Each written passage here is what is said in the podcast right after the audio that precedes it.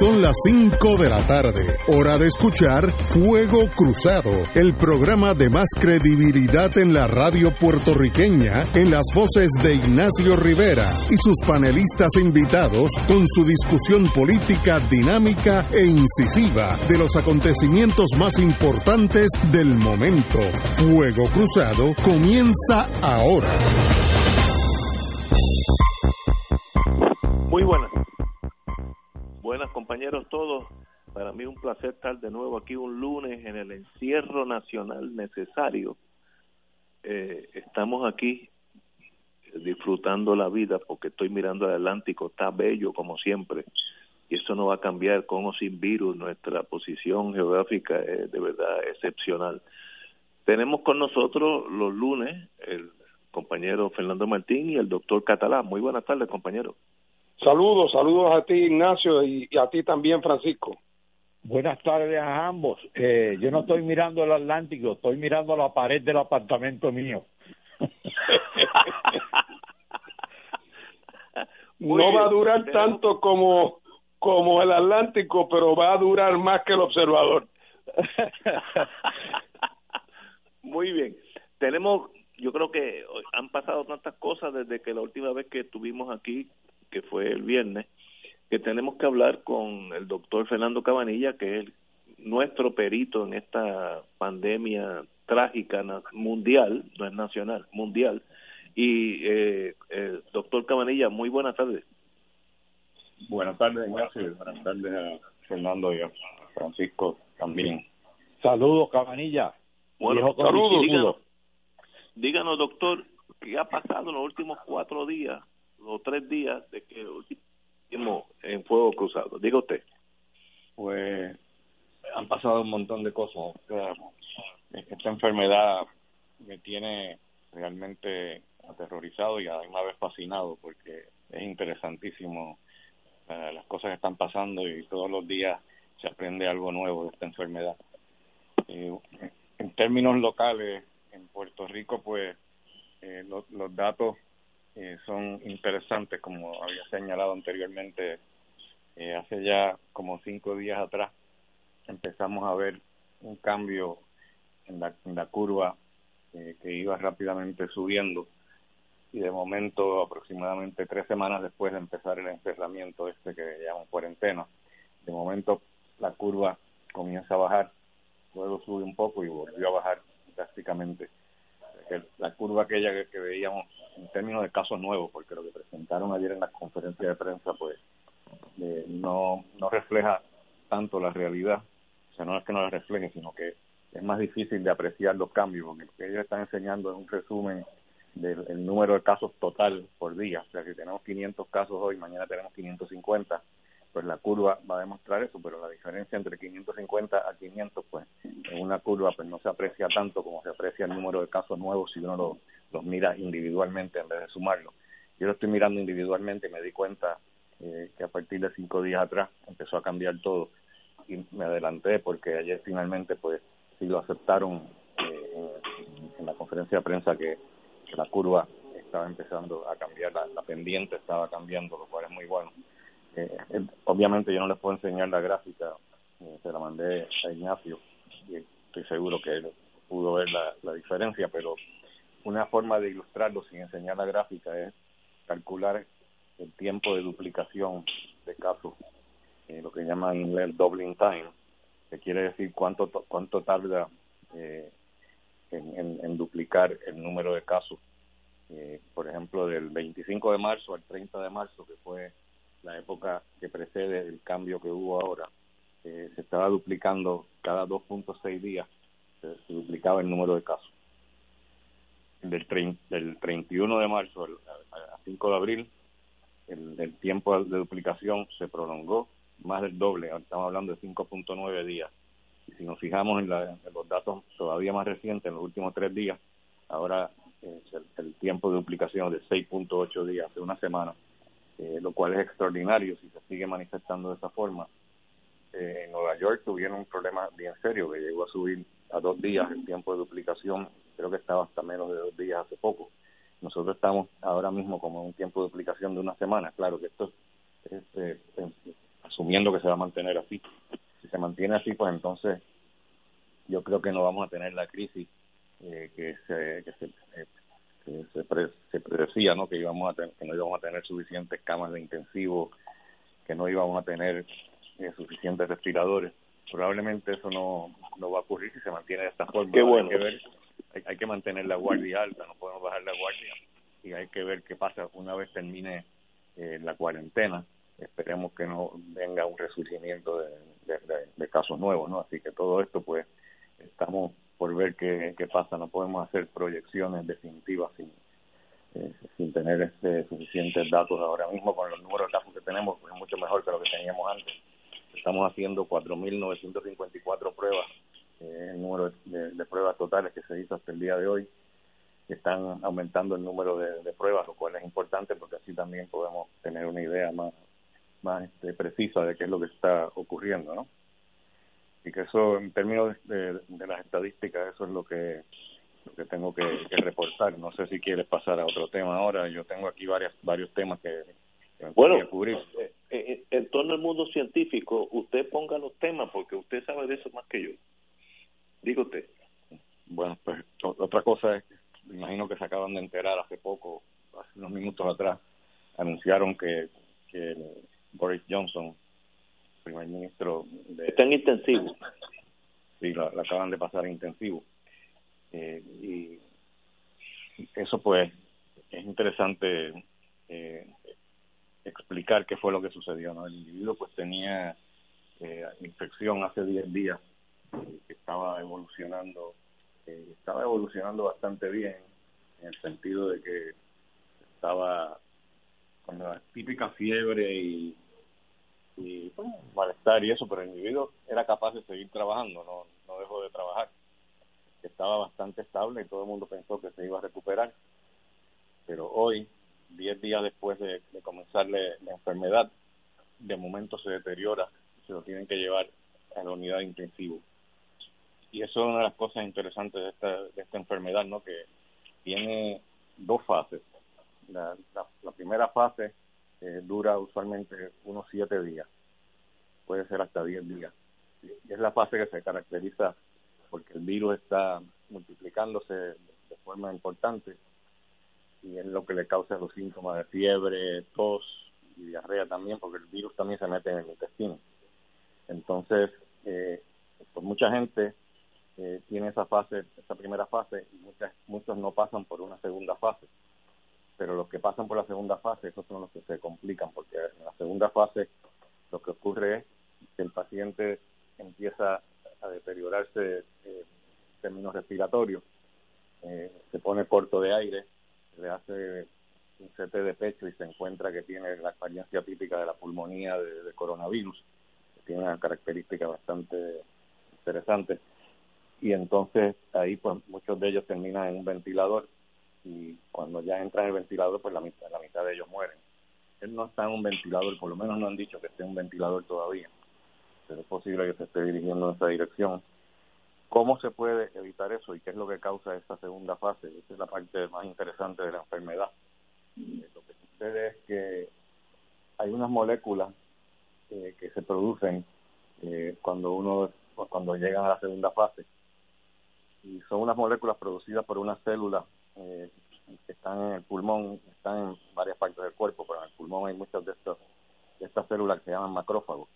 Y esas células, cuando se infectan con el virus, empiezan a producir una, unas moléculas inflamatorias que le llamamos citoquinas. Entonces, esa citoquina pues, es lo que produce eh, lo que llamamos una tormenta de citoquinas, que es que hay una inflamación severa porque esas moléculas, pues, como, como, dije, son moléculas de inflamación, lo que producen una inflamación severa eh, en el pulmón y ahí es donde se empiezan a deteriorar y se pueden morir rápidamente. Eh, y eso, lo interesante de eso también es que le ocurre a veces a personas jóvenes, que porque uno piensa, pues si son personas que son bien mayores y que tienen otras enfermedades, pues uno entiende que la mortalidad es más alta en, eso, en ese tipo de personas. Pero en personas jóvenes, eh, no ocurre con tanta frecuencia, pero sí puede ocurrir que el paciente está evolucionando más bien y de momento pues empieza a tener dificultad respiratoria, termina en cuestión de horas, puede terminar en, en ventilador. y cómo uno puede manejar eso, pues esa es la parte más, más retante, ¿no? más retadora.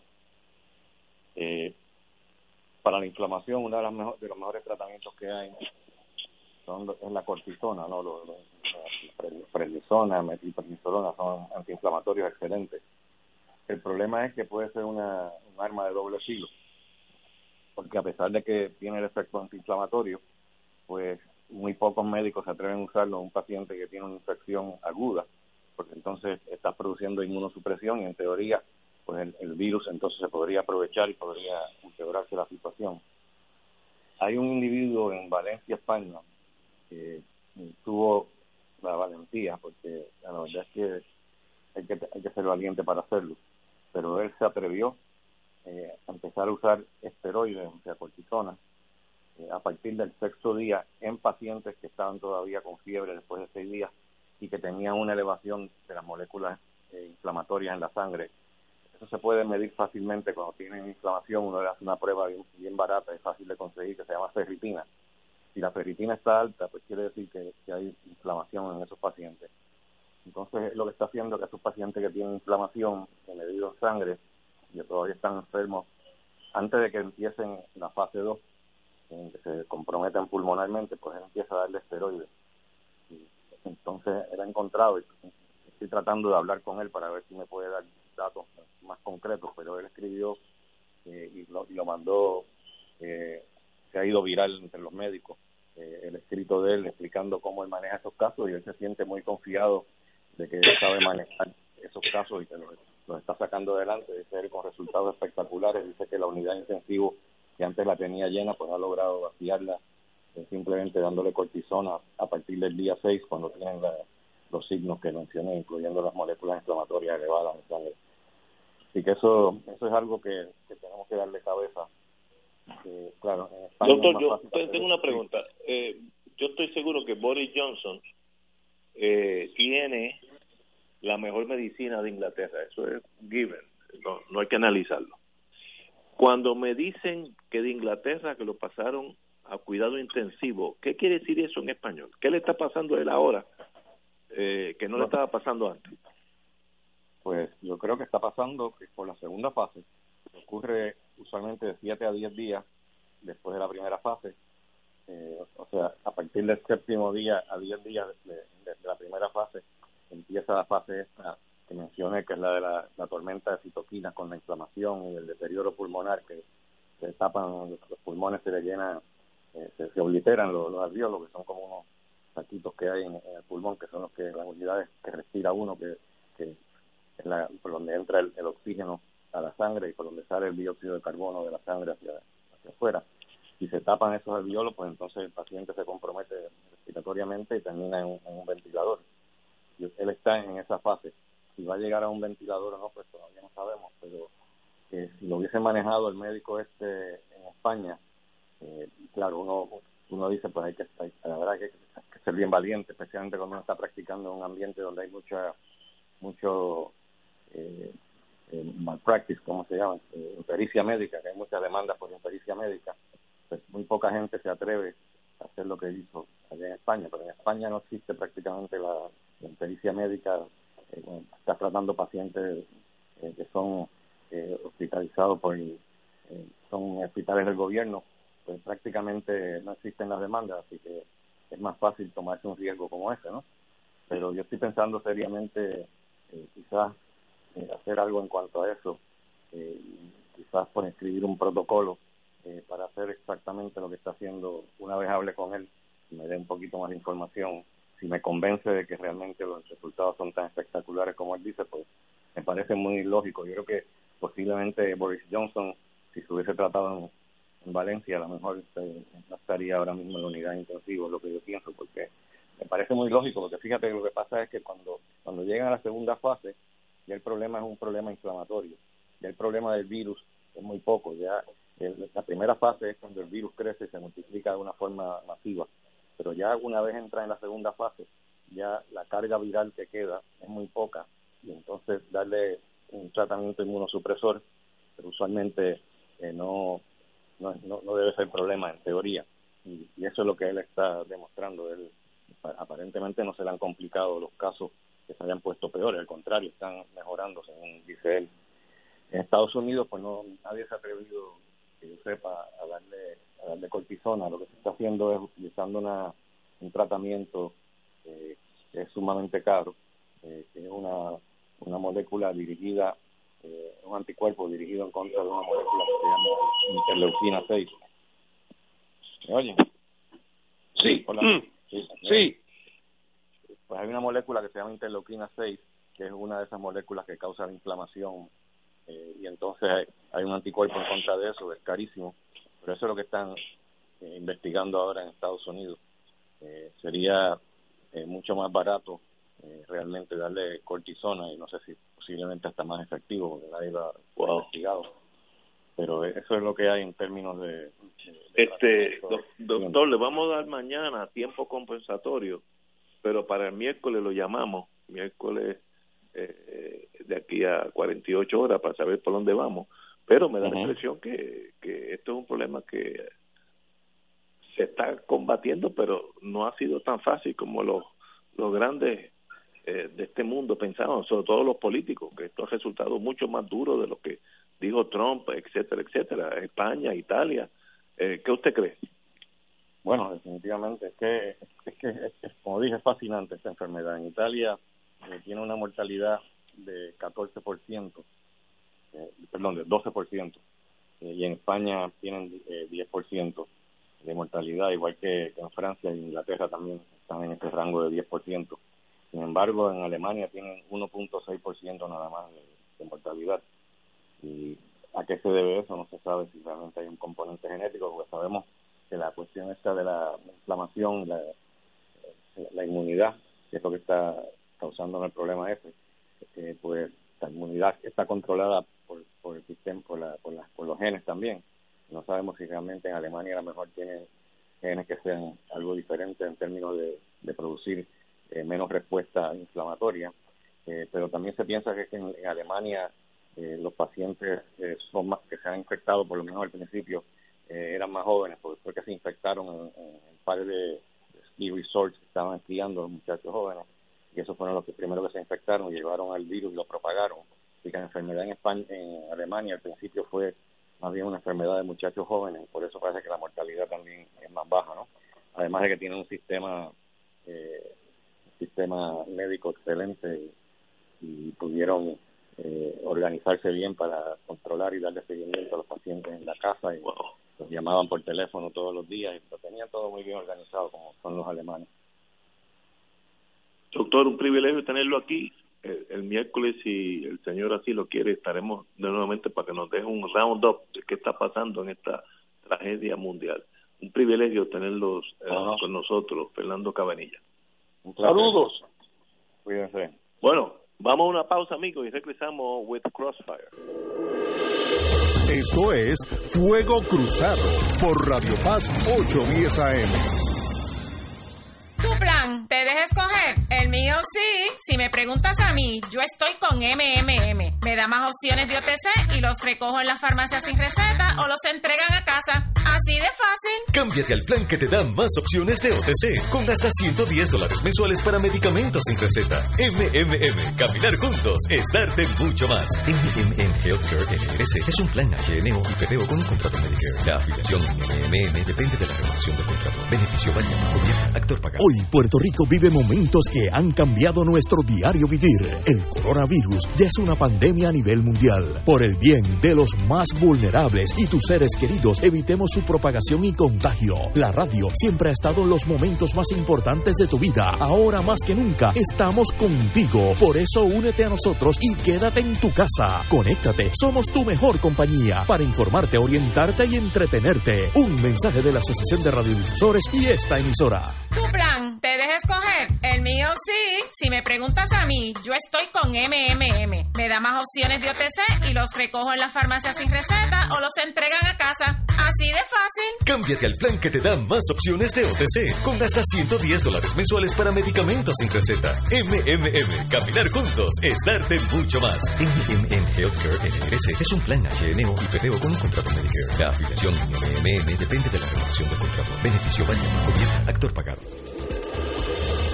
Fuego Cruzado está contigo en todo Puerto Rico.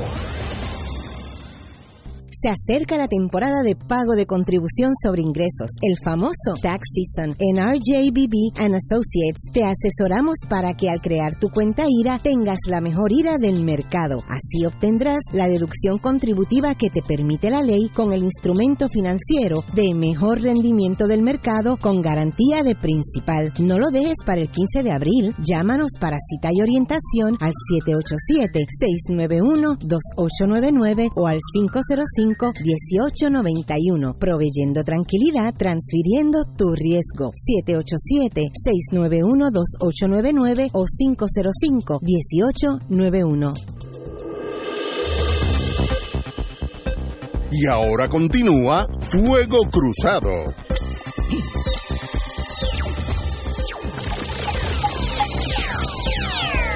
Amigos y amigas, amigos y amigas, regresamos a Fuego Cruzado.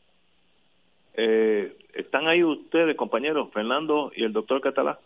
Aquí estamos por aquí, estamos por aquí. Bueno, vamos a aterrizar en Puerto Rico.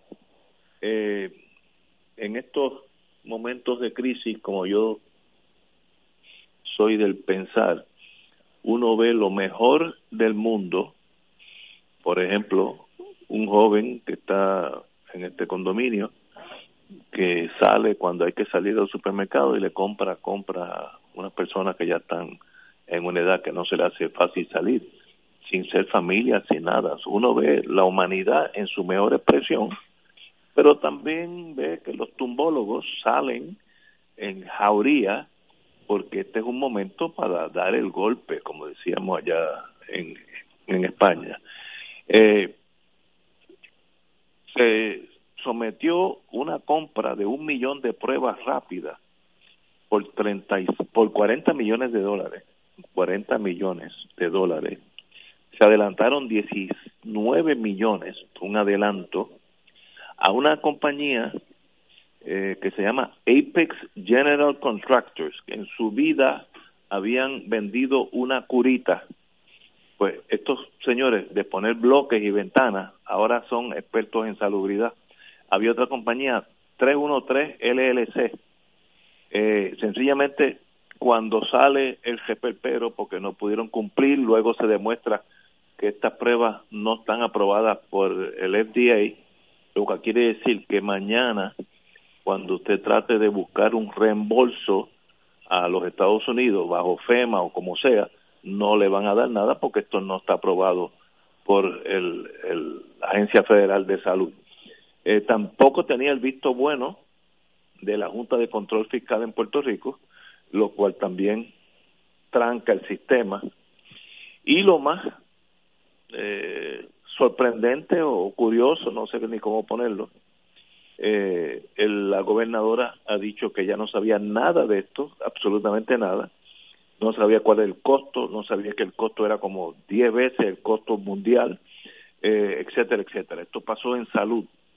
Eh, Obviamente, si yo fuera detective, que no lo soy, hay que buscar quiénes están detrás de Apex General Contractors y quiénes están detrás de 313 eh, compañía LLC privada. Si usted busca, y no los que aparecen en los papeles, si usted busca los que controlan esas compañías, le puedo asegurar el mejor coñac que tengo aquí, que son los mismos que están en el poder en este momento, con sus conexiones en la fortaleza, etcétera, los mismos. Eh, los nombres se repiten y pasa, cuatrenio entra y cuatrenio va, y son los mismos, a veces cambia el partido, pero siguen siendo los mismos porque tienen, son como los pulpos, tienen ramificaciones por todos los lados. Eh, de verdad, en estos tiempos de esta necesidad, de esta tragedia humana, que alguien esté pensando dar un tumbe ¿eh? raya en traición a la patria, no sé ni cómo ponerlo porque no, tal vez me falten palabras, yo lo limito bien fácil.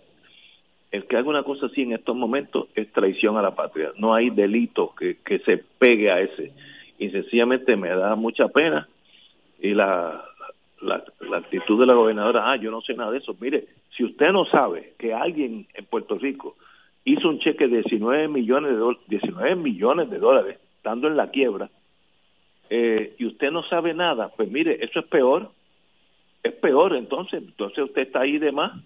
Así que, ¿qué hacemos con este cuadro de, me da la impresión que hay algo de tumbología ahí? Fernando. Oye, esta señora pudo haber sido secretaria de justicia de Ricardo Rosselló, ¿verdad? no fue. Ah, lo fue, no me digas, qué cosa interesante. si ella nunca sabe nada. Yo te pregunto, Ignacio, tú que eres un hombre de adjunta, ¿tú le comprarías un carro usado a, doña Wanda Vázquez? primero que, me ella te dice, ese carro no lo han chocado nunca.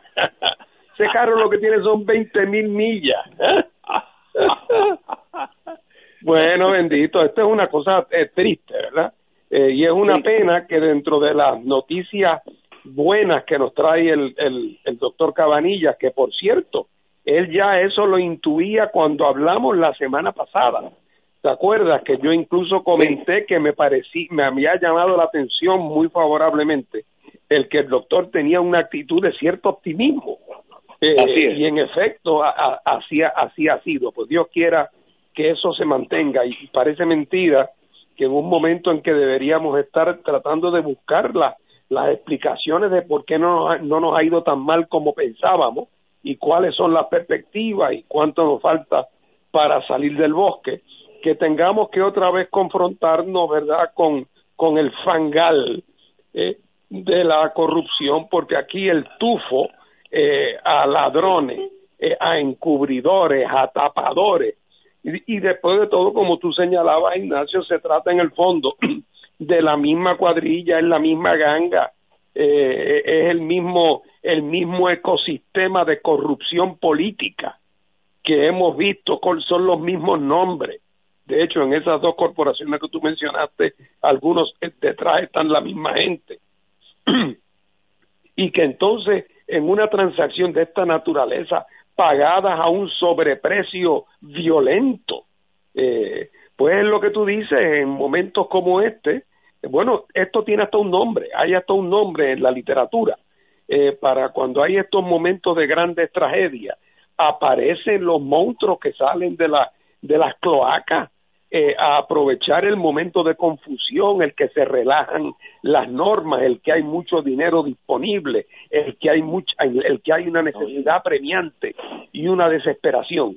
Y detrás de esas circunstancias se agazapan estas personas de la cloaca eh, y entonces, en este caso, a todas luces, eh, con unos vínculos y alianzas y entendidos con la gente que está en el gobierno de Puerto Rico, no digo que con todos, porque sería decir mucho, pero caramba. Y entonces, si es que esta es la primera vez que una cosa como esta ocurriera, pues diríamos, caramba, quizás es que los lo cogieron de bobo, quizás es que eh, cayeron en su buena fe, pero resulta que esta es la misma gente que estuvo detrás del gobierno de Ricardo Rosselló, esta es la misma gente que nunca hizo las investigaciones. Aquí nos enteramos que ahora que el asunto es tan obvio, ¿verdad? Porque hiere la retina, que aquí está investigando el FDA, que aquí está investigando el FBI, que aquí está investigando el Departamento de Salud de los Estados Unidos. Oye, y el Departamento de Justicia, el convidado de piedra, el que nunca aparece. O sea que esto es una cosa francamente escandalosa eh, y, es una pena porque lo que muestra es que la, la, eh, una vez más una crisis producto de la naturaleza como es esto del, de la pandemia lo que hace es que deja al descubierto la podredumbre institucional y moral eh, a que nos ha traído el coloniaje en Puerto Rico bajo la tutela de los partidos azules y rojos. Quiero decir que esta tarde la Junta de Control Fiscal confirmó que no habían aprobado esta transacción, que era de 40 millones. El 19 era un anticipo. Eh, demuestra, pero cómo el gobierno se envuelve en eso y los directores de este gobierno, que empieza por la por la fortaleza y termina en Hacienda o, o en salud, el que, que usted coja, no sabían nada. Entonces yo puedo... Oye, y, y, y no que dicen que no sabían, es que uno ahora no los oye denunciando. Uno no oye a la gobernadora decir si eso es cierto. Esa gente debían tener cadena perpetua. Uno no la oye decir eso tampoco, ni aún ahora. excelente punto. Este, de verdad, yo no había, no lo había analizado así, pero es verdad. Nadie se ha quejado, es como, pues, pues mira, pues. Lo más que se atreven a decir es si alguien hizo algo malo, pues que lo pague. ¿Eh? Como un cuento Juan Bobo. Avísame, Ignacio, que tengo hambre. Señores, tenemos que ir a una pausa y regresamos con el doctor Catalán. Esto es Fuego Cruzado por Radio Paz 810 AM. Oye, te podrán decir que te cubren, pero no todos cumplen. El mío, sí. Si me preguntas a mí, yo estoy con MMM. Me da más en una sola cubierta. Me cubre todos los dientes y más opciones de OTC. Y si el día menos pensado necesito un estudio o tratamiento, me cubre mejor que el otro. Cámbiate al plan más completo. MMM. Caminar juntos es darte mucho más. Actor pagado. Fuego Cruzado está contigo en todo Puerto Rico. En estos momentos en que la ansiedad puede llevarte a creer que no hay esperanza, en el Hospital San Juan Capestrano estamos abiertos 24/7. Estamos aquí para escucharte. Llámanos y podemos hacerte un cernimiento desde la comodidad de tu hogar. 1-888-967-4357. 1-888-967-4357. Queremos ayudarte. En Oro 92.5 FM, Radio Paz 810 y el Canal 13 estamos trabajando a tono con la emergencia que en estos momentos está viviendo Puerto Rico. Estamos ofreciendo nuestros servicios al máximo con el personal disponible según nos permitan las circunstancias. Si tiene un mensaje para ofrecer a sus asociados, clientes o personal, solo tiene que llamar al 787-349-7949, 787-552-0825 y nuestros empleados le comunican al personal de ventas para atender su necesidad. A nuestros clientes estén en comunicación con su ejecutivo o ejecutiva de ventas que continúan ofreciendo sus servicios como de costumbre. Recuerden los teléfonos 787-349-7949 y 787-552-0825. El Consejo de Acción Social Arquidiocesano, CASA, presenta su programa radial Casa de Todos, difundiendo el mensaje de la doctrina social de la Iglesia cada martes de 2 a 3 de la tarde por Radio Paz 810 AM. Conoce este instrumento que utiliza los valores y principios del Evangelio para analizar nuestra actualidad social, velando por la dignidad del ser humano. Casa de Todos, martes de 2 a 3 de la tarde por Radio Paz 810 AM. Y ahora continúa Fuego Cruzado. Estamos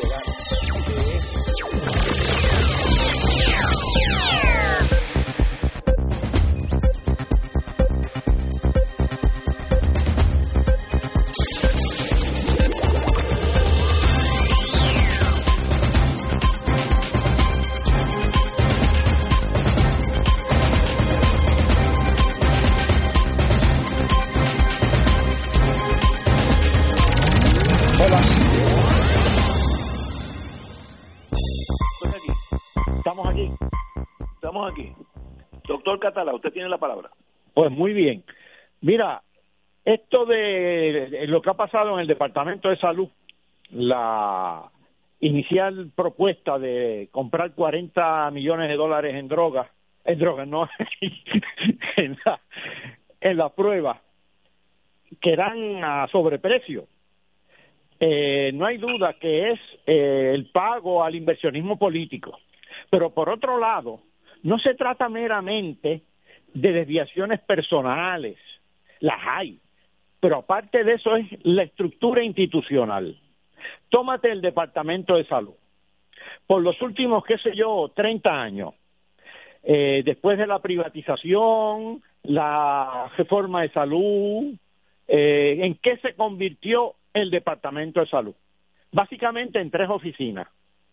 Una, la de allegar fondos, tanto locales como de manera creciente federales. Advierte que cuando entrevistaron a la señora Cabeza y a otras personas y demás, cuando aquel lío, se señaló que el entonces secretario de Salud a lo que se dedicaba básicamente era cabildear por fondos federales. y que la administración del departamento estaba a cargo básicamente de la señora Cabezas. Así que esa es la primera oficina, la primera función, a llegar fondo. La segunda función es usarlos irregularmente. Lo usan irregularmente, eh, como en este caso de, de la compra de drogas y como en casos anteriores. Y la tercera, eso le da vida a una tercera oficina, que es una oficina de información, es decir, de informarle al FBI cuando, esto, cuando el FBI lo requiere, porque eh, muchas de estas irregularidades son delitos. Mientras tanto, las aseguradoras son las dueñas tanto del sector privado como del sector público. Es decir, son los que le pagan a los proveedores de salud, tanto en el sistema de salud público como en el sistema de salud privado. Y esos proveedores de salud, si de algo se quejan, es de cómo funcionan esas aseguradoras, sean médicos, sean laboratorios clínicos, sean farmacias. Y además, los pacientes o clientes también se quejan. Debo señalar algo. Los gastos en salud en Puerto Rico per cápita son superiores a los de Suecia y a los de Japón. Y ciertamente no tenemos mejores sistemas de salud que ellos. El, el gasto per cápita más grande en el mundo, más alto, en salud, lo tiene Estados Unidos. Eh, luego viene por ahí Suiza y por ahí estamos nosotros también. Es decir, aquí lo que hay es mucho malgasto. Se ha convertido en una industria que enriquece legalmente a unos e ilegalmente a otros, que son básicamente los inversionistas políticos que vienen a pedir el pago por la inversión política que hicieron inicialmente. Wow. Eh, estoy totalmente de acuerdo. Eh, Mira, a, uno le da pena hablar de esto en esta en este momento con esta crisis, pero aún en los cuentos infantiles eh, aparece el lobo, como en la caperucita roja. Siempre está el lobo. Pues entonces eh, venimos obligados a hablar del lobo. Muy bien. Bueno, eh, la señora gobernadora, yo estoy seguro sin querer, más bien por ignorancia que otra cosa, eh, desatado un yihad de compras en los supermercados, porque hoy salió que van a cerrar viernes, sábado y domingo, cuando la semana pasada hubieran dicho todo lo contrario, y la gente hace sus planes. Al, al salir esta noticia de cierre viernes, viernes, cierre totales, viernes, sábado y domingo, de más está decir, aunque sea en Semana Santa, que todo el mundo salió hoy a los supermercados, sus bancos, etcétera, etcétera. Y solamente eh, en esos días las farmacias y gasolineras pueden abrir solamente la parte de farmacia y la parte de, gasolina. Así que creó un caos paralelo al del pastor que creo que acusaron ya de un delito menos grave, de, un delito de generar pánico, etcétera, etcétera. No, no lo tengo a la mano. Eh, lo que hizo el pastor, yo creo que la gobernadora se le fue por encima dos o tres veces, porque los amigos que yo tengo en el mundo supermercado me dicen que hoy había una avalancha desde el amanecer de Dios. Eh, la función del gobierno es todo lo contrario, es que hacer limitar los rumores y los pánicos a, a lo más posible, no fomentarlos. Así que que se, se dio esta tesis de que para mejorar todo hay que estar cerrando, y lo dicen de momento, sin consultar con los mundos de supermercadistas, etcétera, que saben de eso, eh, fue un error gigantesco. Eh, esos, estos señores de supermercados, con los cuales yo tuve 10 años de mi vida, la, la refrigeración, que es un gasto de electricidad bárbaro, sigue corriendo, tenga la, la planta abierta, la tienda abierta o cerrada. Y los produce, los productos de la tierra, en tres días con la tienda, con la tienda cerrada también decaen en, en, en, en su estado. Por tanto, es una pérdida total. Pero aparte de eso, el caos esta vez no fue el pastor aquel que se inventó que iban a cerrar todo, esta vez fue directamente de la gobernadora y como diríamos allá en inglés, shame on you. Fernando.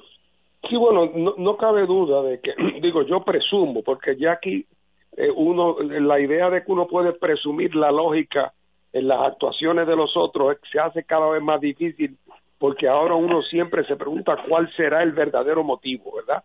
Y no siempre legítimo, por cierto. Eh, porque me pare, uno hubiera pensado que la gobernadora estaba preocupada porque, y, porque había demasiado contacto eh, social y, y demasiada cercanía con los supermercados y que por lo tanto si ella reducía el número de días, porque entonces reducía el contacto. Y entonces resulta que no hay que haber ido a ninguna gran universidad, ni ser uno de los siete filósofos griegos, para saber que el efecto va a ser el contrario, que si abres menos días, va a haber un efecto de embudo, y en ese efecto de embudo lo que vas a tener es la gente agolpándose en las tiendas bajo la teoría de que van a estar abiertas menos días de los que estaban abiertas antes. Entonces, eso súmale que la gente que vivimos en islas tenemos un temor atávico, antiguo, subconsciente al desabastecimiento con la experiencia de los huracanes. Y por lo tanto cada vez que hay un fenómeno natural como un huracán o, o un momento de donde se anticipa la posibilidad de la escasez la gente se pone muy nerviosa. Y en un país tan dependiente como nosotros, eh, tan agudamente dependiente, particularmente en el área de los alimentos, cuando tú le dices a la gente que los supermercados van a, a estar cerrados con mayor frecuencia o durante más tiempo que lo que ordinariamente lo están, tú lo que estás es haciendo un llamado a que la gente se lance eh, a, lo, a, lo, a los supermercados. Y eso fue exactamente lo que lo que le pasó así es que Terrible, desgraciadamente ahí la gobernadora pues oyó el consejo de que no era quién sabe por qué lo hizo pero de que fue un error fue fue un error. Un error. Eh, y, y yo quería además a, a, a, eh, comentar lo que dijo Paco. Cómo aquí el, el, el, la fuente de gastos gubernamentales principales es el sistema de salud. Eh, y, por, y eso aquí en Puerto Rico hace ya demasiado tiempo. Fue abandonado por el gobierno. O sea, el gobierno en vez de cumplir su responsabilidad de preocuparse porque la gente tenga mejores vidas y esté en mejores condiciones y se protege el interés particularmente de los sectores más pobres, en vez de, de ejercer esa responsabilidad pública, se la entregó al mercado en vez de hacerlo el gobierno.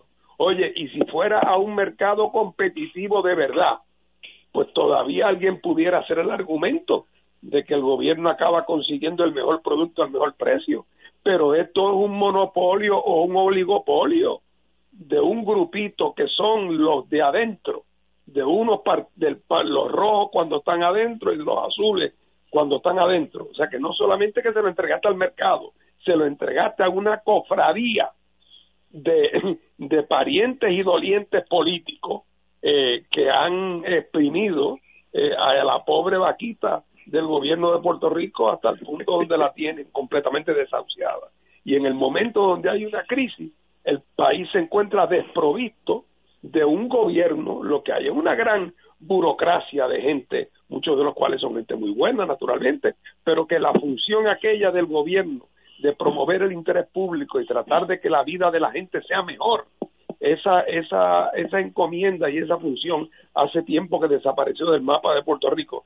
Y tenemos la suerte que tenemos con nosotros al profesor Catalá, que uno de sus libros es precisamente narrando cómo del modelo que intentó crear el gobernador Togwell, que era un hombre progresista, de crear un gobierno de Puerto Rico que le sirviera al pueblo, cómo eso se trastocó después que él se fue eh, y se convirtió en lo que ya se ha vuelto en el día de hoy, que es un guiñapo de lo que una vez fue.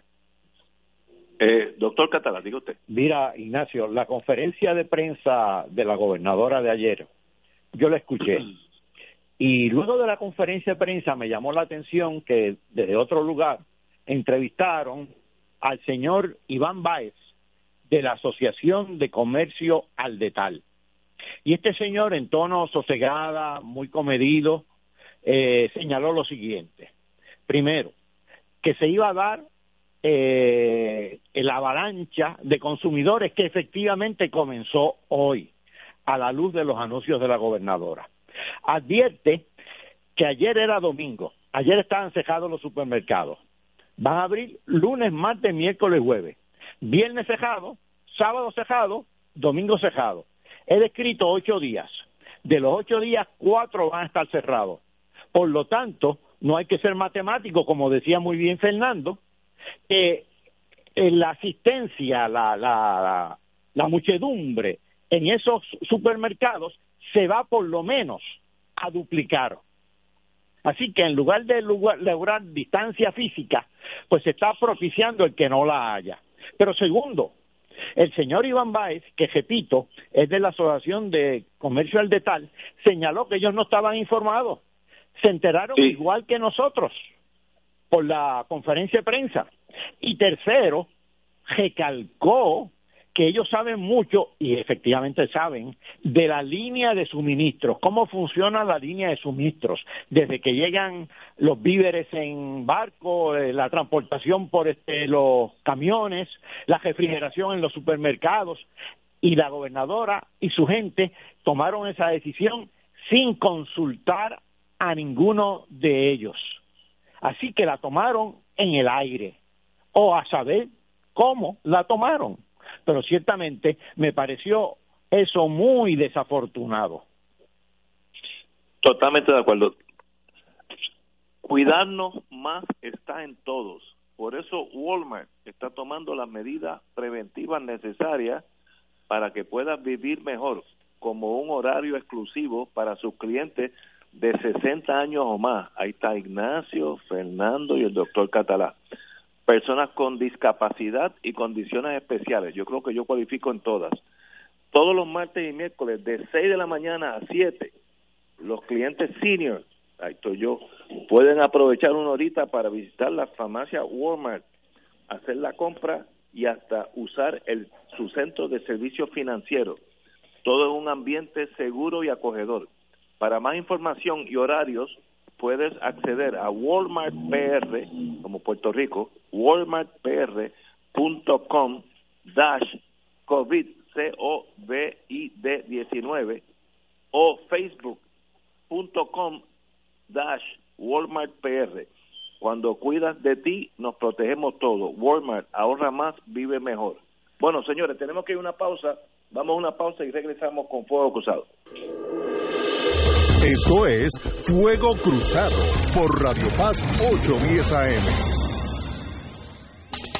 Oye, te podrán decir que te cubren, pero no todos cumplen. El mío, sí. Si me preguntas a mí, yo estoy con MMM. Me da más en una sola cubierta. Me cubre todos los dientes y más opciones de OTC. Y si el día menos pensado necesito un estudio o tratamiento, me cubre mejor que el otro. Cámbiate al plan más completo. MMM. Caminar juntos es darte mucho más. Actor pagado. Fuego Cruzado está contigo en todo Puerto Rico. La pandemia que amenaza a la humanidad en estos días de incertidumbre ha puesto en peligro no solo la salud de las personas, sino que también la economía global y la subsistencia financiera de la familia y otras instituciones. Las emisoras católicas que antes de la crisis ya enfrentaban una situación precaria para poder funcionar, se ha mantenido en el aire sirviendo a la comunidad y a los fieles, brindándole aliento y promoviendo la fe y la esperanza. Ahora más que nunca, recabamos de tus oraciones y ayuda económica para mantener este ministerio. Envía tu aportación a través de la aplicación ATH móvil de la siguiente manera. Paso número uno, marca Pay a Business. 2. Busca Radio Paz 810. 3. Escribe la cantidad de donativo. Y 4. Marca enviar. Mil gracias y que Dios te colme de bendiciones por tu ayuda. Ante las grandes dificultades y pruebas a las que nos enfrenta la vida, podemos buscar la oportunidad para enriquecer nuestra unión familiar. Tengamos presente los consejos que nos dan los profesionales de la salud. En estos días, quédate en casa y comparte con los tuyos, conversa con tus hijos y medita sobre cómo podemos ser mejores personas y amigos. Eleva una oración por los que no están a tu lado y mantente comunicado con tu gente más cercana. Estoy convencido de que al amparo de María, nuestra Madre, y acompañados por la labor y el esfuerzo de todos los profesionales de la salud, superaremos esta situación porque somos gente de gran fortaleza espiritual e insuperable voluntad. A nombre de toda nuestra iglesia, reciban todos los que escuchan la bendición. Que el Señor les bendiga y les proteja siempre. Este es un servicio público de tus emisoras Radio Paz 810 AM Radio Oro 92.5, Canal 13 y el periódico El Visitante. Y ahora continúa Fuego Cruzado.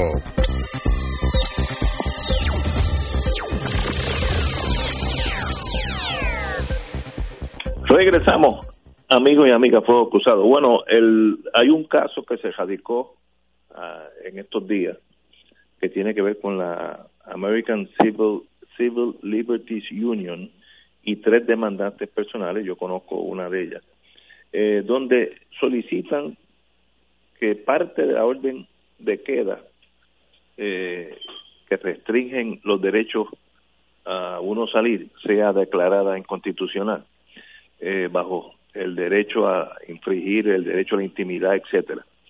Eh, por ejemplo, eh, uno de los incisos que ellos atacan es el acceso a familiares que no son parte del núcleo familiar eh, que deben estar exentos del toque de queda y presentan unos casos los tres demandantes eh, tienen madres de ya edad avanzada no viven con ellos y pues ellos dicen que tienen un derecho a ir a verlas a su mamá a llevarle comida etcétera lo cual me está sumamente lógico. Eh, yo creo que eso se puede buscar una dispensa y no ir por el trámite judicial, pero pero vamos paso a paso. Pero ese es un, caso que en esta hay que tener mucho cuidado en estos momentos de eh, difícil adaptación a Puerto Rico a un mundo nuevo. Eh, uno no puede cruzar la línea frágil entre ser un académico de primera y ser práctico. Es, esas dos vertientes chocan en estos casos. Yo creo que jurídicamente eh, podrían tener razón los, los compañeros, muy buenos abogados de paso, eh, y a la misma vez el gobierno tiene eh, la obligación de velar por nuestra vida. No, no es si algo potestativo, es la obligación. Así que, ¿dónde tuve este choque constitucional, compañero Fernando Martín? Bueno, mira, eh, empiezo diciendo, Ignacio, lo, lo, que sabemos, ¿verdad?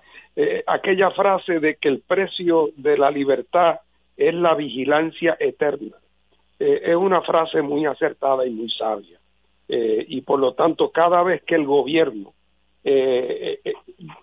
intenta utilizar al máximo sus poderes, hay un riesgo no solamente de que se extralimite, sino que también hay un riesgo de que ese uso excesivo del poder lo haga para razones que no tienen nada que ver con el, con el interés público, que lo hagan por ventaja política, que lo hagan para atacar a sus adversarios, que lo hagan para tapar actos impropios, etcétera, ¿verdad? Así que de eso estamos claros. Por el otro lado, es evidente que tiempos de pandemia requieren un ordenamiento de la vida social mucho más estricto eh, y en ese sentido menos libre, entre comillas, que en tiempos normales. Eh, ¿Cuál es la línea? Pues esa línea va a haber que ir trazándola poco a poco. Eh, lo primero es que desgraciadamente la gobernadora, cuando escribió su primera orden ejecutiva, fue escrita bastante torpemente, ¿verdad? Y muchas veces incluso la gente tenía sus dudas sobre qué es lo que significaban una cosa u otra.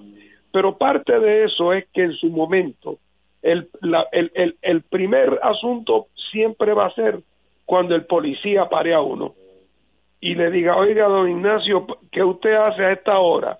Y si tú le dices, yo voy a casa de mamá a llevarle una sopita y tiene una y tiene un cacharro con sopa en el asiento de atrás, tú puedes estar seguro que no te van a hacer nada.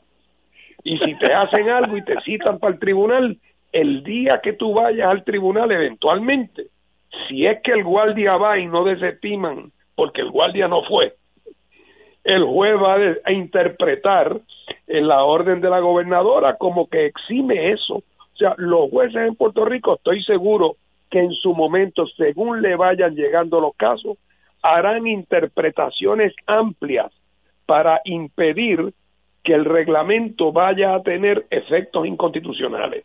Así que no hay que llevarse las manos a la cabeza, de, de, pero tampoco hay que ser indiferente a los riesgos, porque muchas veces hay gobiernos que se aprovechan de la circunstancia del, de la crisis que en un momento dado para tratar de arrogarse un poder que no tienen y no solamente eso sino para usarlo mal así es que en eso yo estoy seguro que aquí por el momento va a prevalecer la sensatez y que estoy seguro que la mayor parte de, la, de las diferencias que surjan se van a resolver en la calle en el mejor sentido de la palabra el policía va a entender perfectamente bien que se trata de algo que, tiene un, grado de urgencia. Y es muy difícil decir en números precisos cómo es eso. Siempre va a haber un espacio de interpretación que en manos de una persona autoritaria, esa interpretación pudiera ser adversa a la protección de tus derechos, pero en manos de una persona sensata y razonable, como tiende a ser la mayor parte de la gente común y corriente, estoy seguro que no vamos a ver esos casos horroríficos. Pero hace bien el, el Comité Americano de Derechos eh, Civiles eh, en, en, levantar el tema porque esa es su responsabilidad institucional eh, y estoy seguro que en su momento, en la práctica, las interpretaciones en las distintas instancias serán suficiente protección de que esto no se convierta en un elemento abusivo. De, paso, el toque de queda ya está violar el toque de queda ya está constituido como un delito criminal.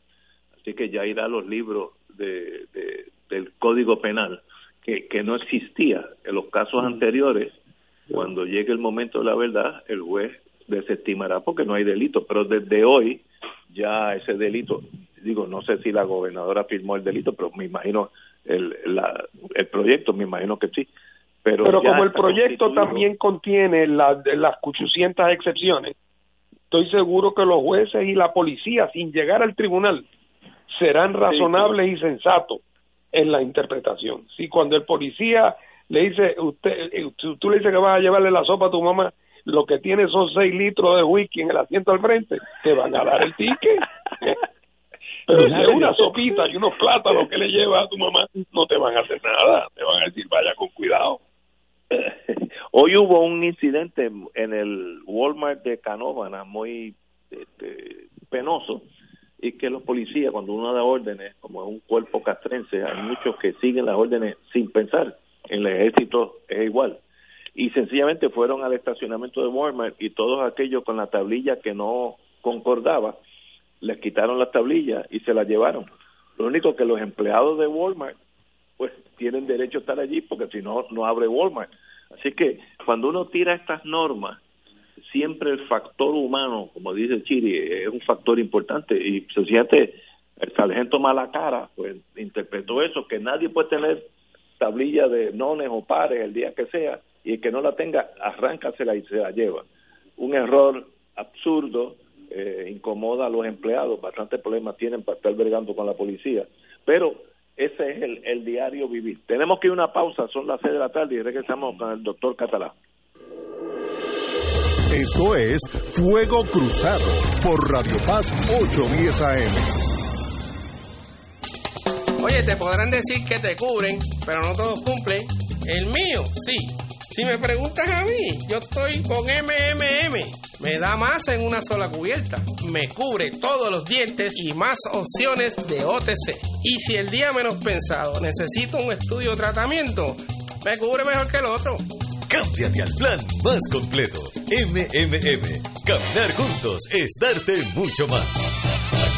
Hoy Puerto Rico vive momentos que han cambiado nuestro diario vivir. El coronavirus ya es una pandemia a nivel mundial. Por el bien de los más vulnerables y tus seres queridos, evitemos su propagación y contagio. La radio siempre ha estado en los momentos más importantes de tu vida. Ahora más que nunca estamos contigo. Por eso únete a nosotros y quédate en tu casa. Conéctate. Somos tu mejor compañía para informarte, orientarte y entretenerte. Un mensaje de la Asociación de Radiodifusores y esta emisora. Tu plan, te dejes escoger. El mío sí. Si me preguntas a mí, yo estoy con MMM. Me da más opciones de OTC y los recojo en la farmacia sin receta o los entregan a casa. Así de fácil. Cámbiate al plan que te da más opciones de OTC, con hasta 110 dólares mensuales para medicamentos sin receta. MMM, caminar juntos es darte mucho más. MMM Healthcare NRS es un plan HMO y PPO con un contrato Medicare. La afiliación MMM depende de la renovación del contrato. Beneficio válido. Gobierno. Actor Fuego Cruzado está contigo en todo Puerto Rico.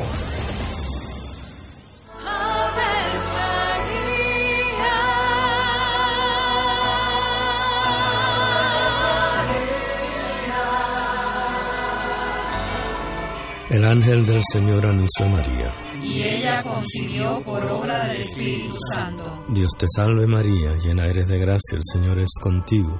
Bendita tú eres entre todas las mujeres, y bendito es el fruto de tu vientre Jesús. Santa María, Madre de Dios, ruega por nosotros pecadores, ahora y en la hora de nuestra muerte. Amén. He aquí la esclava del Señor. Hágase en mí según tu palabra. Dios te salve María, llena eres de gracia, el Señor es contigo. Bendita tú eres entre todas las mujeres, y bendito es el fruto de tu vientre Jesús. Santa María, Madre de Dios, ruega por nosotros pecadores, ahora y Y el Verbo se hizo carne. Y habitó entre nosotros. Dios te salve María, llena eres de gracia, el Señor es contigo. Bendita tú eres entre todas las mujeres, y bendito es el fruto de tu vientre Jesús. Santa María, Madre de Dios, ruega por nosotros pecadores, ahora y en la hora de nuestra muerte. Amén. Ruega por nosotros, Santa Madre de Dios. Para que seamos dignos de alcanzar las promesas de nuestro Señor Jesucristo. Oremos. Derrama, Señor, tu gracia sobre nosotros, que por el anuncio del ángel hemos conocido la encarnación de tu Hijo, para que lleguemos por su pasión y su cruz a la gloria de la resurrección, por Jesucristo nuestro Señor. Amén. Gloria al Padre, al Hijo y al Espíritu Santo. Como era en un principio, ahora y siempre,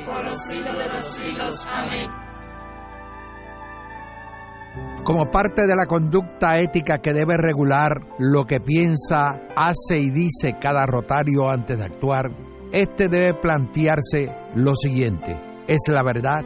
¿Es equitativo para todos los interesados? ¿Crea buena voluntad y mejores amistades? ¿Es beneficioso para todos los interesados? Esta es la prueba cuádruple. Mensaje del Club Rotario de Río Piedras. Aquí la llama se enciende cada tarde a las 5 porque escuchas Radio Paz 810 AM, WKBM San Juan y retransmite en diferido WOROFM Corozal San Juan, la Casa de Fuego Cruzado, el programa de más credibilidad en la radio puertorriqueña.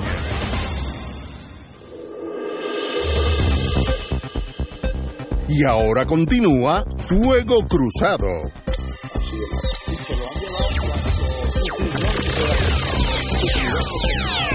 De bienes que sufren menos de lo que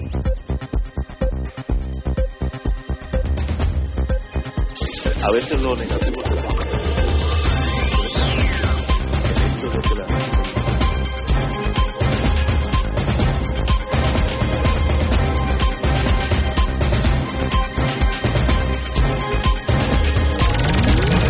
Regresamos, amigos y amigas.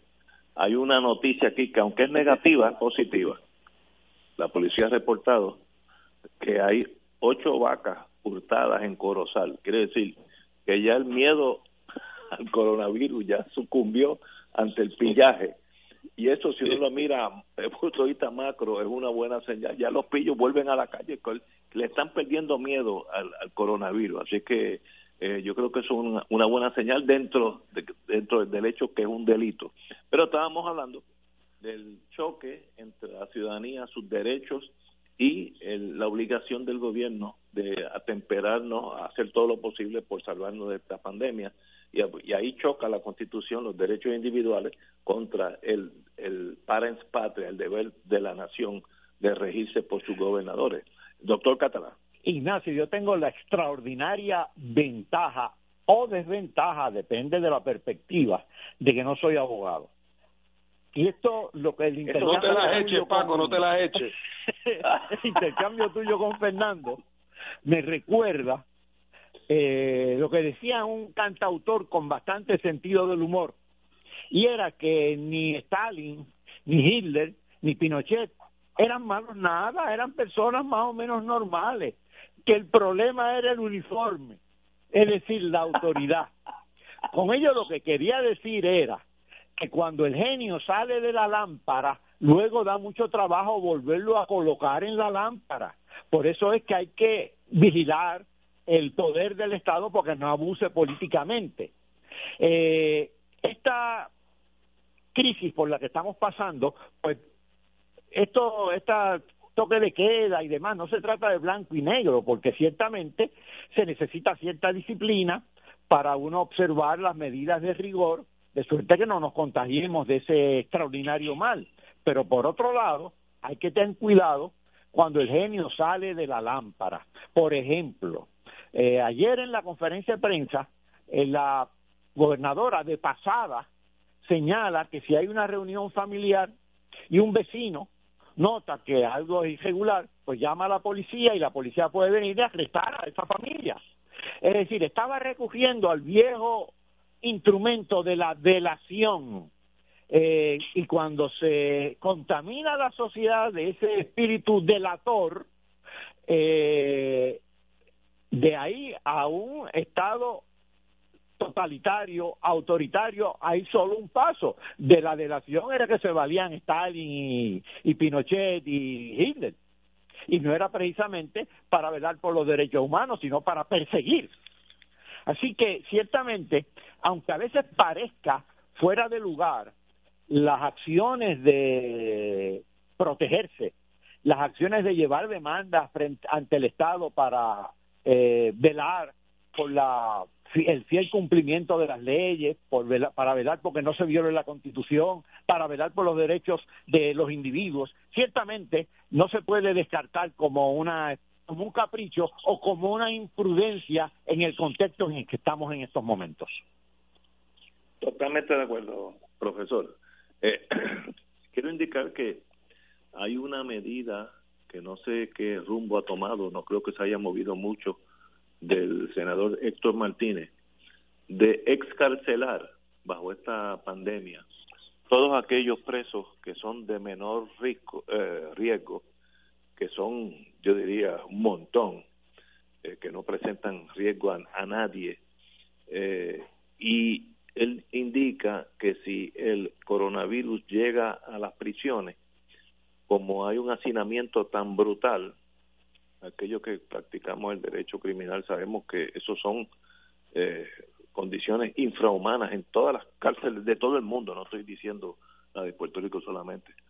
Eh, que yo creo que sería una buena medida porque así estos señores pues no van a estar en ese confinamiento sin los recursos porque el que tome el que coja virus en las cárceles tendrá que ir al sistema médico exterior a la cárcel porque allí lo que hay es una medicina básica, no hay no hay instrumentos ni, ni medicina ni de ese calibre. Así que yo creo, creo que una buena medida y hay que examinarla y sería bueno eh, estos señores pues mandarlos para su casa bajo las condiciones que usted estime, probatoria o un grillete, lo que usted, el gobierno para eso está ahí. Pero la idea en sí es buena. Fernando. Mira, como, como tú sabes, eh, eh, Ignacio, la inmensa mayoría de la opinión ilustrada en el mundo. Y cuando digo ilustrada, me refiero a gente de izquierda, de centro, de derecha, comunista, capitalista, de la, la inmensa mayoría de la opinión ilustrada de todos esos sesgos ideológicos, ya hace tiempo que vive convencida de que la política carcelaria que se ha practicado particularmente en Occidente y en otros lugares, de esas sentencias largas eh, a personas que realmente no son candidatos a volver a cometer eh, o a cometer actos de violencia que tienen eh, que tienen ya bastante edad y que han sido encarcelados por periodos larguísimos que eso es algo que no tiene ningún valor porque no tiene valor disuasivo. Lo que tiene valor disuasivo es cuando la gente piensa que al cometer un delito lo pueden coger. No es porque te van a echar 100 años, ¿de qué importa que te echen 100 años si el chance de que te cojan es uno en un millón? Ahora, aunque la sentencia no fuera tan larga, si hay un chance en 10 de que te cojan, entonces tú lo pensarías. Así es que no tienen efecto disuasivo esas largas sentencias y por lo tanto, cuando llega un momento como este, donde hay una pandemia y los riesgos de salud pública que tú señalas, es un momento donde de momento se plantea como una cosa obvia que una de las cosas que debemos hacer eh, es, eh, eh, es, tener una política de apertura hacia las personas encarceladas que no representan riesgo, porque en este momento hay un argumento poderoso.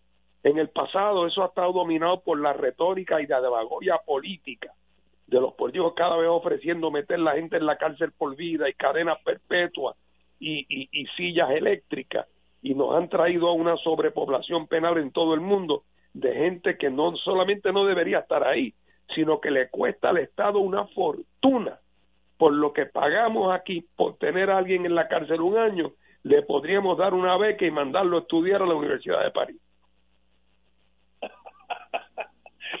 Catalán. bueno, esto de mano dura y ley y orden han sido consignas invocadas por muchísimos años. Eh, de hecho, eh, lo que propone el senador eh, contraviene la actitud que tiene la gobernadora de meter a la cárcel a que se cure en la casa con dos o tres personas. Así que hay que tener cuidado, pero recuerdo, y las palabras de Fernando me lo recuerdan, que el fin del encarcelamiento es rehabilitar a los encarcelados, sobre todo a los que son rehabilitables, que son la mayoría, la inmensa mayoría. Y no, no olvido que hace varios años aquí en Puerto Rico se, se discutió, pero como que no llegó muy lejos, la idea de cárceles más pequeñas, más humanas, comunales, es decir, cerca de las comunidades donde a las que pertenecen los presos, porque si estamos pensando en rehabilitación, en lo que estamos pensando es en reinsertar a esas personas nuevamente en sus comunidades. Sin embargo, hemos ido por otro rumbo, grandes cárceles hacinadas, eh, eh, con orientación punitiva y no pensando en la rehabilitación. Así que a veces las crisis provocan que se piensen en cosas que se han dejado eh, tras bastidores y hay que ponerlas nuevamente en escena. Totalmente de acuerdo con los compañeros. Eh, desde el punto de vista histórico, echamos un poquito para atrás. Pero bueno, antes de eso, vamos, yo estoy mirando los números del contagio.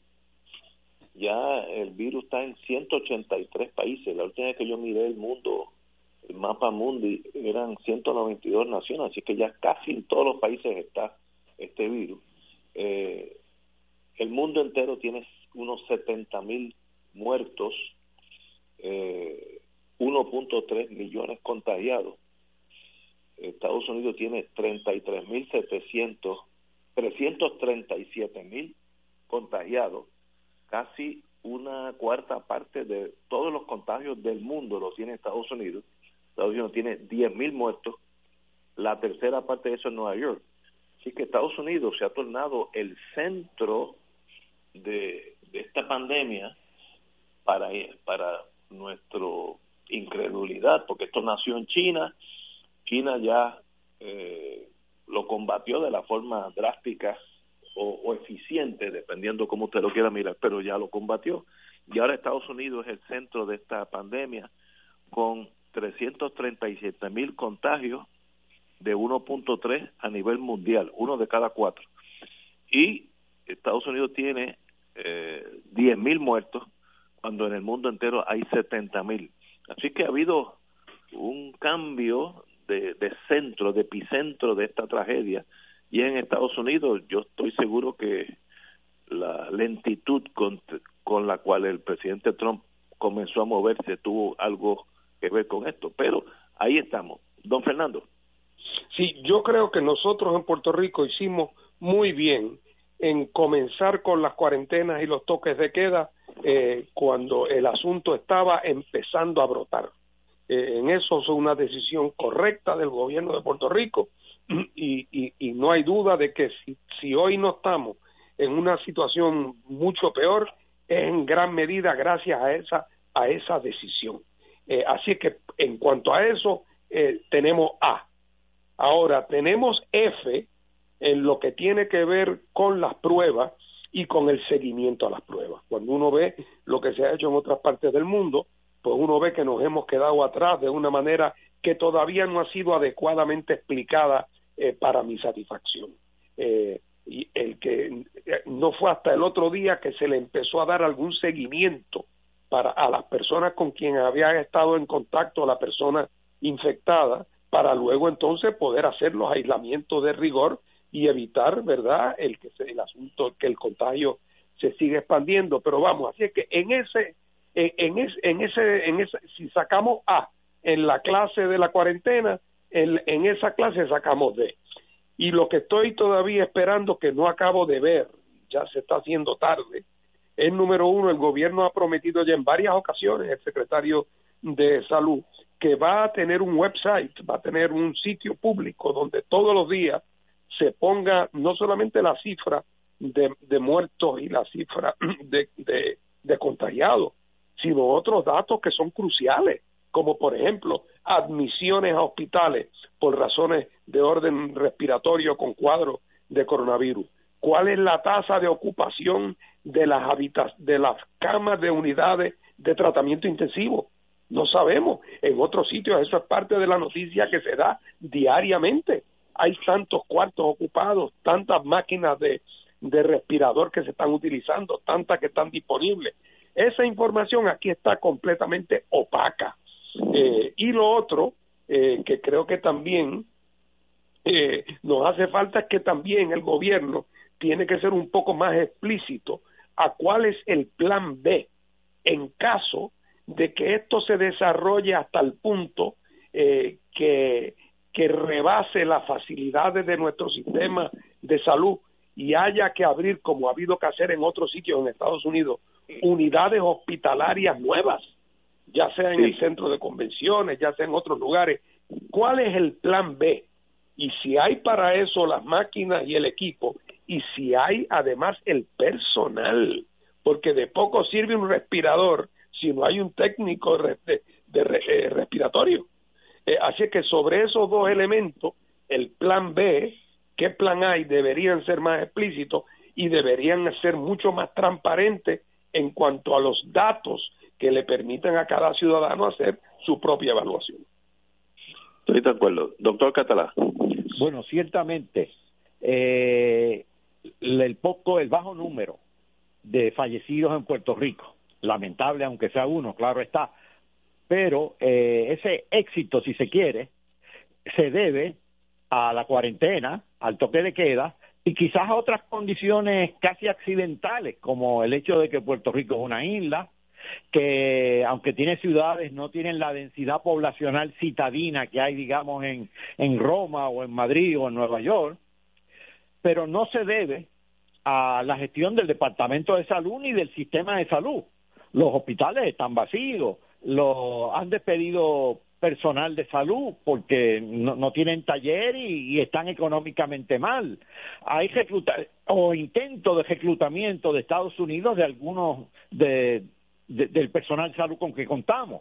Así que la preocupación es si esto se tornara crítico, el sistema de salud será capaz porque ahora el éxito que hemos tenido no se debe al sistema de salud, sino a el control, a la cuarentena, y a otros factores accidentales ajenos al sistema de salud. Totalmente de acuerdo. Vamos a una pausa, amigos, y regresamos con Fuego Cruzado. Esto es Fuego Cruzado por Radio Paz 810 AM. Oye, te podrán decir que te cubren, pero no todos cumplen. El mío, sí.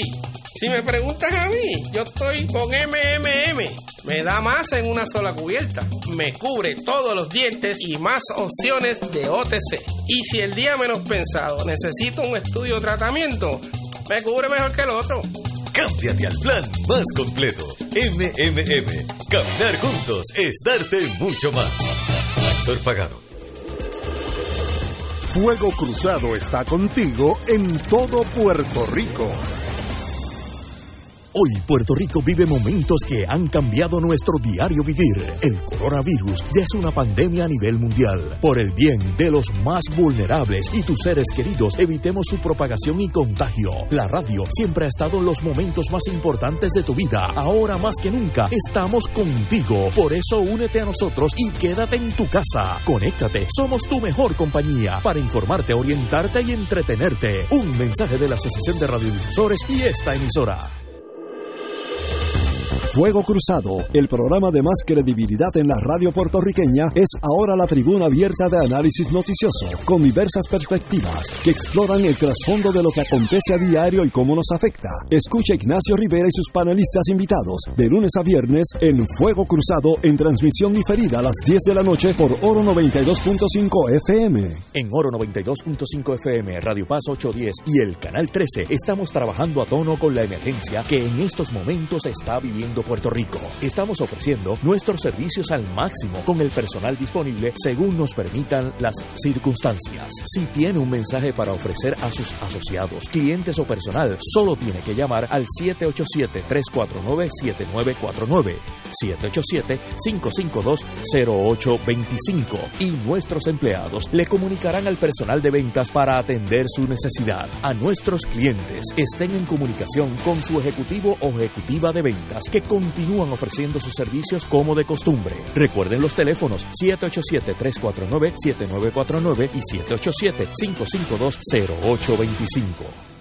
Existen instrumentos financieros que generan ganancias de los mercados bursátiles con garantía de principal invertido. Las anualidades indexadas brindan excelentes rendimientos y garantías de inversión superando los instrumentos tradicionales de ahorro. Para orientación y citas, llama a los expertos en seguros y anualidades de RJBB and Associates al 787-691-2899 o al 787-505-1891 proveyendo tranquilidad, transfiriendo tu riesgo. Recuerda 787-691-2899 o 505-1891.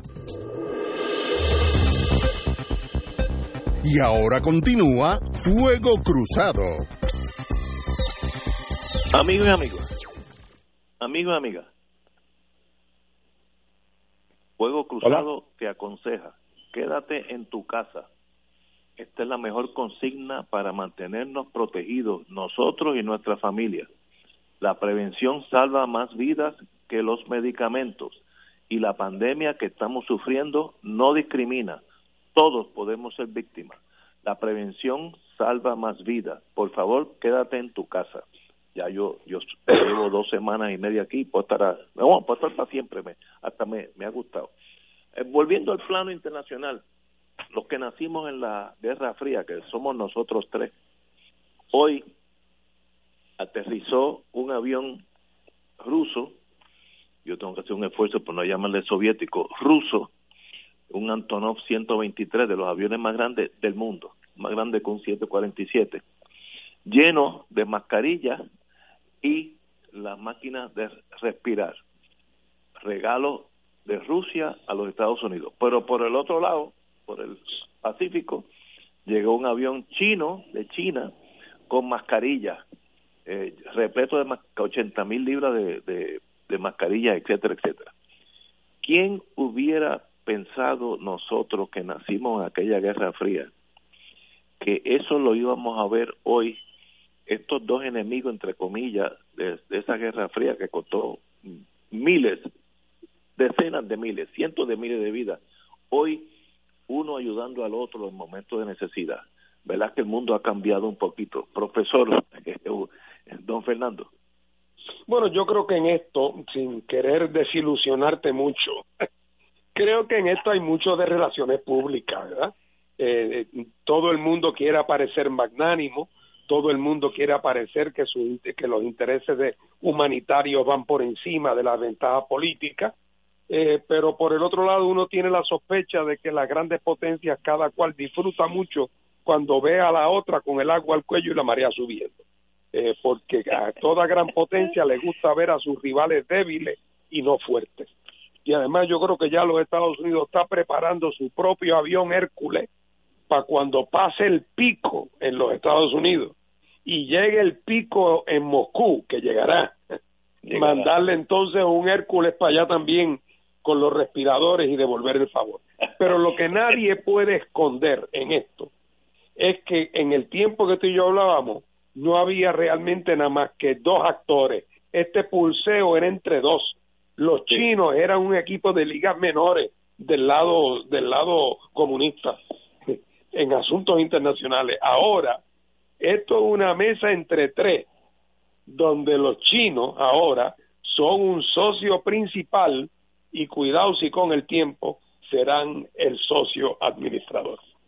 Yo, yo vi, tenemos que irnos pronto, pero yo vi hoy en la prensa internacional que por primera vez de la Fortune 500, las 500 compañías más poderosas del mundo, China tiene 129 y Estados Unidos 121. En los Fortune 500, China aventaja a Estados Unidos por 8. Y uno va subiendo y otro va bajando. Oye, qué cosa. Doctor Catalá, ¿usted qué sabe de Hay otra variable en esto que es importante recalcar. Eh, en esta crisis, de repente, Estados Unidos ha invocado como uno de los modelos eh, a seguir en, el sistema de salud para combatir el, el virus a Corea del Sur y a Singapur. Estamos hablando de países pequeños. Eso era inusitado antes, cuando ser un país pequeño era equivalente a ser débil, prescindible, no imitable. Eran las grandes potencias en las que contaban. Y ahora de repente vemos a las grandes potencias en ocasiones casi de rodillas. Y eso me parece un cambio realmente saludable estoy de, acuerdo. Yo no pensé que China ya en el mundo capitalista, el capitalismo salvaje, China tiene más compañías de las primeras 500 del mundo. Eso me, me raya en lo incomprensible, para que lo, lo leí en el New York Times, así que estos números oficiales. Como ha cambiado el mundo y nosotros,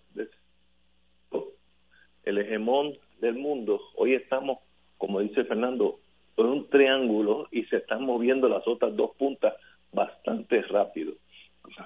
Lo que deberíamos aprender nosotros es a no darle la espalda al mundo, a ver el mundo en su totalidad y aprender a integrarse a ese mundo, no estar aislados, eh, eh, sometidos a un solo centro.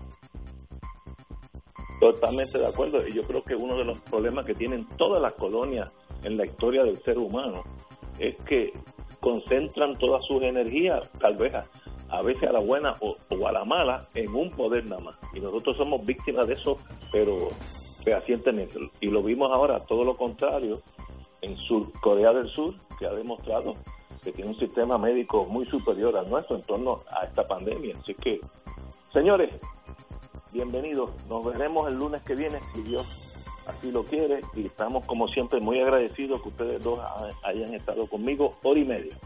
Buenas, tardes.